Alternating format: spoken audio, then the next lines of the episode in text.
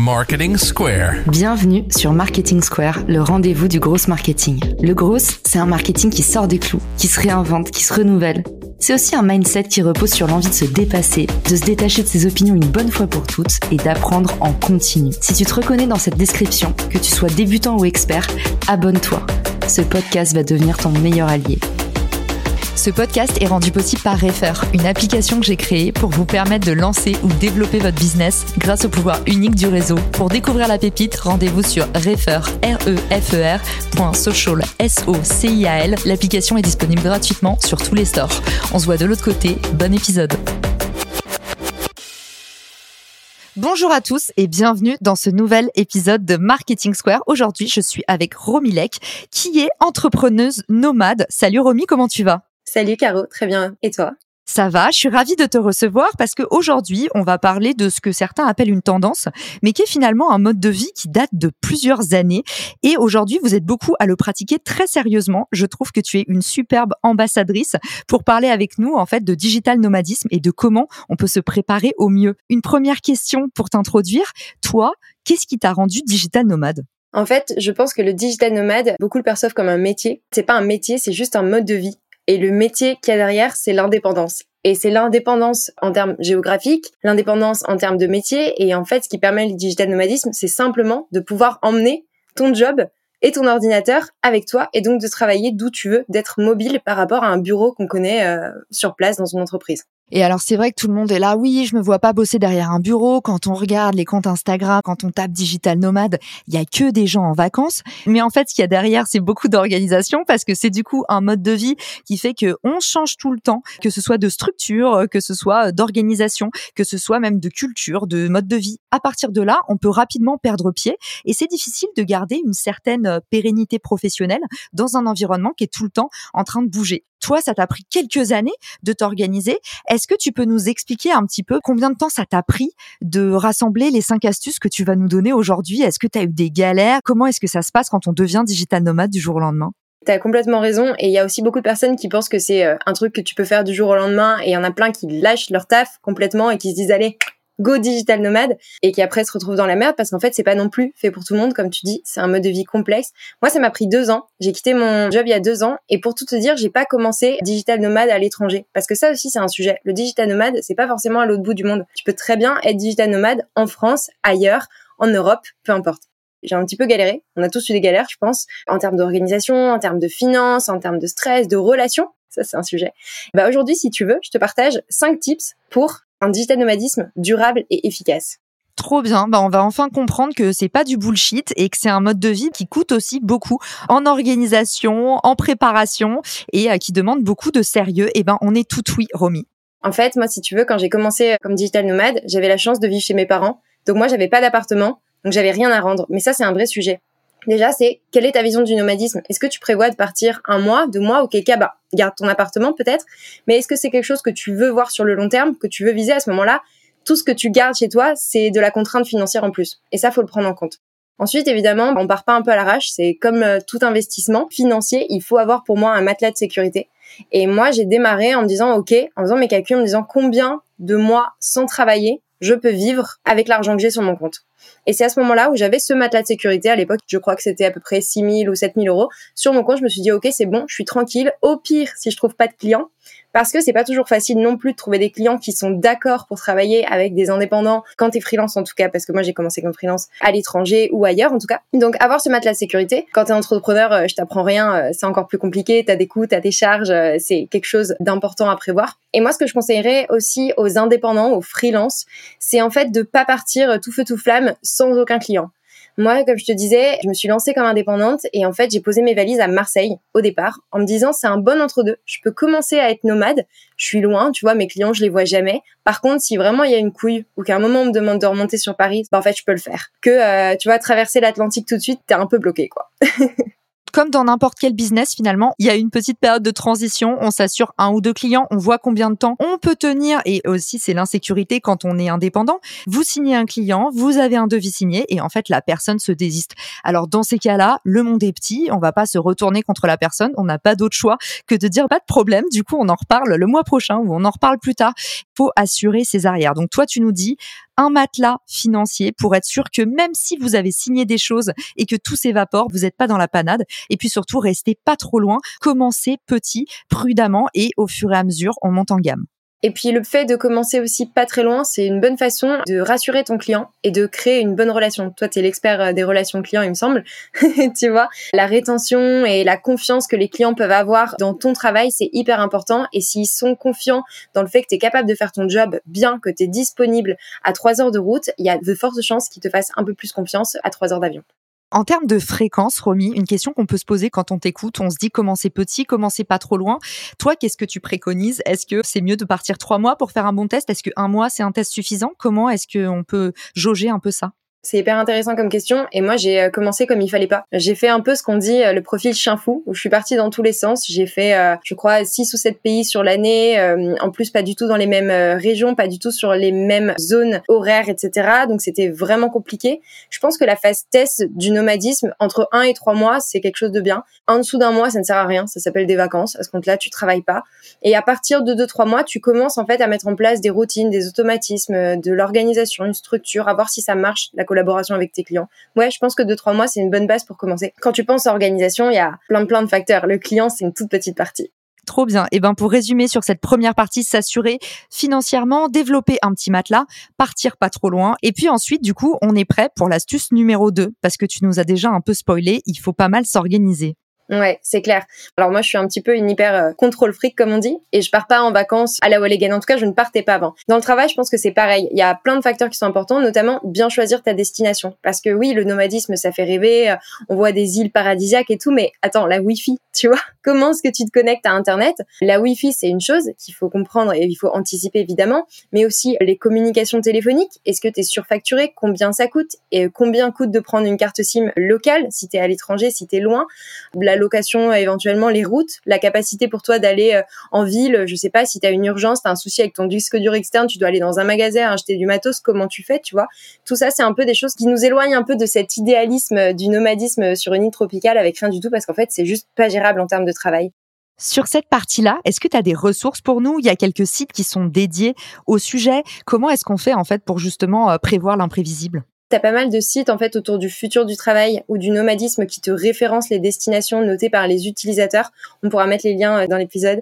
Mais c'est surtout simplement faire tes recherches et il y a surtout quelque chose qui peut vraiment t'aider, c'est de contacter des personnes qui sont sur place. Des nomades, c'est une communauté grandissante. Il y en a de plus en plus que ce soit des expatriés ou des nomades sur euh, deux semaines ou un mois, tu vois, même si je recommande pas deux semaines. Il y en a vraiment partout. Et du coup, pour toi, trouver les bons groupes, les groupes Facebook, tu vois, à la, bonne franquette, en fait, juste aller contacter des personnes qui sont sur place, leur demander comment ils s'en sortent.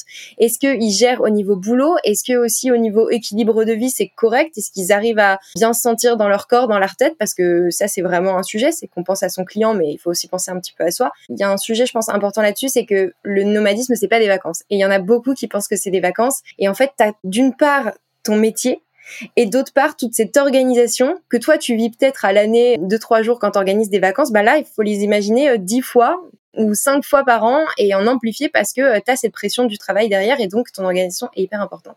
Il y a de plus en plus de communautés d'indépendants sans que ce soit des indépendants nomades. Tu vois, moi, je fais partie du Hub Nomade. Nous, on connaît la communauté Patch où certains bougent aussi. Il y a les Freemote, il y en a plein. En fait, tu peux très bien contacter des freelances ou des entrepreneurs et leur demander qui a déjà été dans telle ou telle destination et un feedback avant de partir se préparer. Je t'ajoute juste un tout petit truc que j'ai pas pensé, c'est qu'en fait, s'organiser en amont et choisir sa destination, c'est une chose.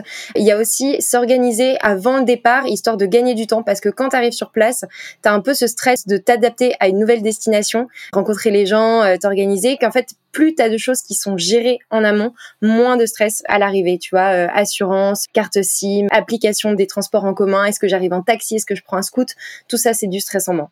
C'est clair. Du coup, dans la partie organisation pour choisir la destination, pour préparer son arrivée, préparer les plans B, et eh ben du coup, tu nous dis, il y a plein de sites qu'on mettra dans la description de l'épisode. Et puis, il y a aussi des communautés en place, donc groupe Facebook, deux que tu as cités, Hub Nomad et Patch, que on recommande toutes les deux. Donc, ça sera l'occasion aussi de leur faire une jolie pub dans la description du podcast.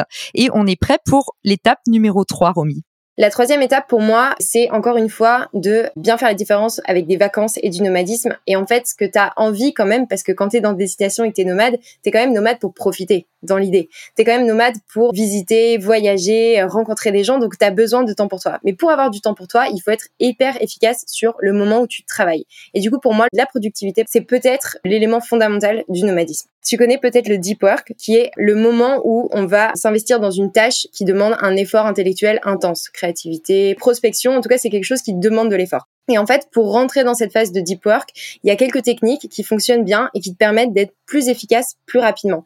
Par exemple, moi, ce que je fais, c'est que à la veille, je définis une tâche spécifique et une durée. Je sais combien de temps je vais travailler et sur quoi exactement. Et ça, ça te met directement rentrer dans le sujet. Pas de procrastination possible. De la même façon, on oublie les réseaux. Parce que ça, c'est pareil. Quand tu es nomade, tu rencontres plein de monde, tu reçois des textos à longueur de journée, tu reçois des notifications Instagram. Comment tu fais pour être efficace? C'est pas possible. Du coup, éviter les distractions, se mettre dans une bulle et bosser à fond. Il y a aussi la méthode Pomodoro. Je ne l'utilise pas moi-même, mais on m'en a dit beaucoup de bien. C'est basé sur le temps de cuisson des pommes de terre. Tout le monde dit que ça fonctionne, donc documentez-vous si ça vous intéresse. Le Pomodoro, c'est hyper intéressant. Ça dépend sur quel type de tâche tu fonctionnes parce que c'est des bandes de 25 minutes, je crois.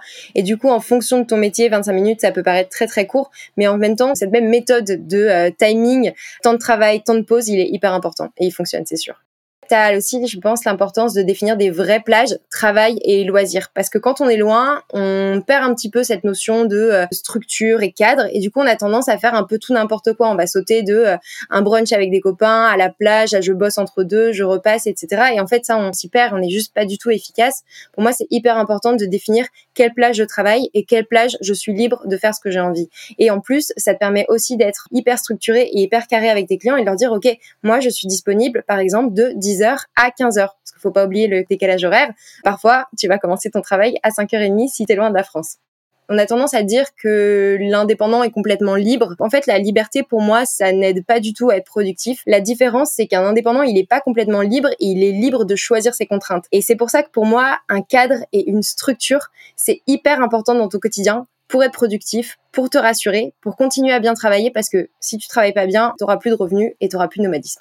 Du coup, la troisième étape, tu nous dis full productivité, s'inspirer du deep work. Tu nous as donné plusieurs de tes astuces ultimes. On peut aussi se renseigner sur la méthode Pomodoro qui est avidement pratiquée dans les coworking. Il y a aussi définir des plages de travail. Et ça, je trouve ça hyper malin. On peut parler aussi du batching, faire les choses en groupe. C'est la même dynamique et c'est très connu en productivité. Ça porte vraiment ses fruits. Et puis, dernièrement, tu nous dis une routine. Je crois qu'il faut 90 jours, un truc comme ça pour instaurer une routine. Bon, il y a toujours, selon les bouquins, je lis des durées différentes mais du coup l'importance des micro-actions. Faites à chaque fois le petit pas en plus et essayez d'avoir une routine et de vous y coller et ça marche vraiment. Les effets sur le long terme sont décuplés. On est prêt pour l'astuce numéro 4. L'astuce numéro 4, si tu veux, elle est hyper liée à ce qu'on vient de dire, cette notion de routine. C'est en fait comment veux-tu avoir une routine si tu tout le temps on the move, si tu bouges tout le temps, si tu prends tout le temps l'avion? Bon, on recommande pas. Mais même si tu changes tout le temps de destination. Parce qu'encore une fois, il y a toujours ce temps d'adaptation en fait. C'est comme passer d'une tâche à une autre, tu vois. On parle beaucoup de multitasking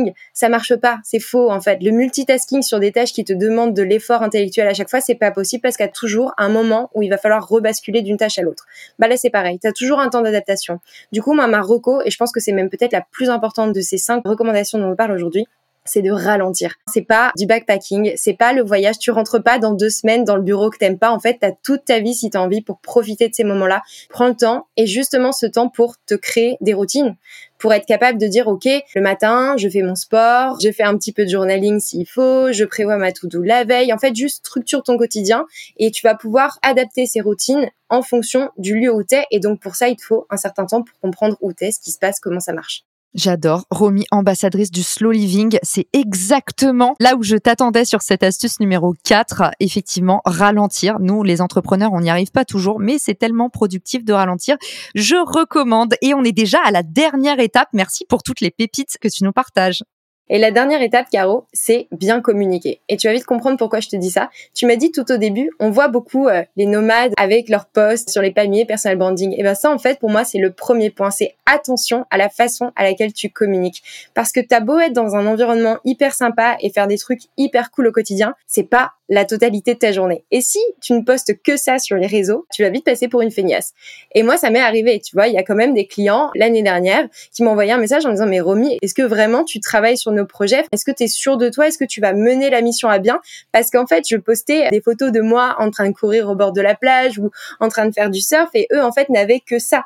Donc communiquer sur ce lifestyle, ce mode de vie qui donne envie, qui montre qu'en fait il y a d'autres formes de travail qui sont possibles. On parle de futur du travail, c'est hyper important pour moi pour éduquer, pour sensibiliser à tout ce qu'on peut faire et qui aussi amène du bien-être aux employés parce qu'on parle d'indépendants, mais en fait ça peut très bien être un employé qui part euh, en remote deux semaines euh, en Bretagne, hein. c'est complètement possible.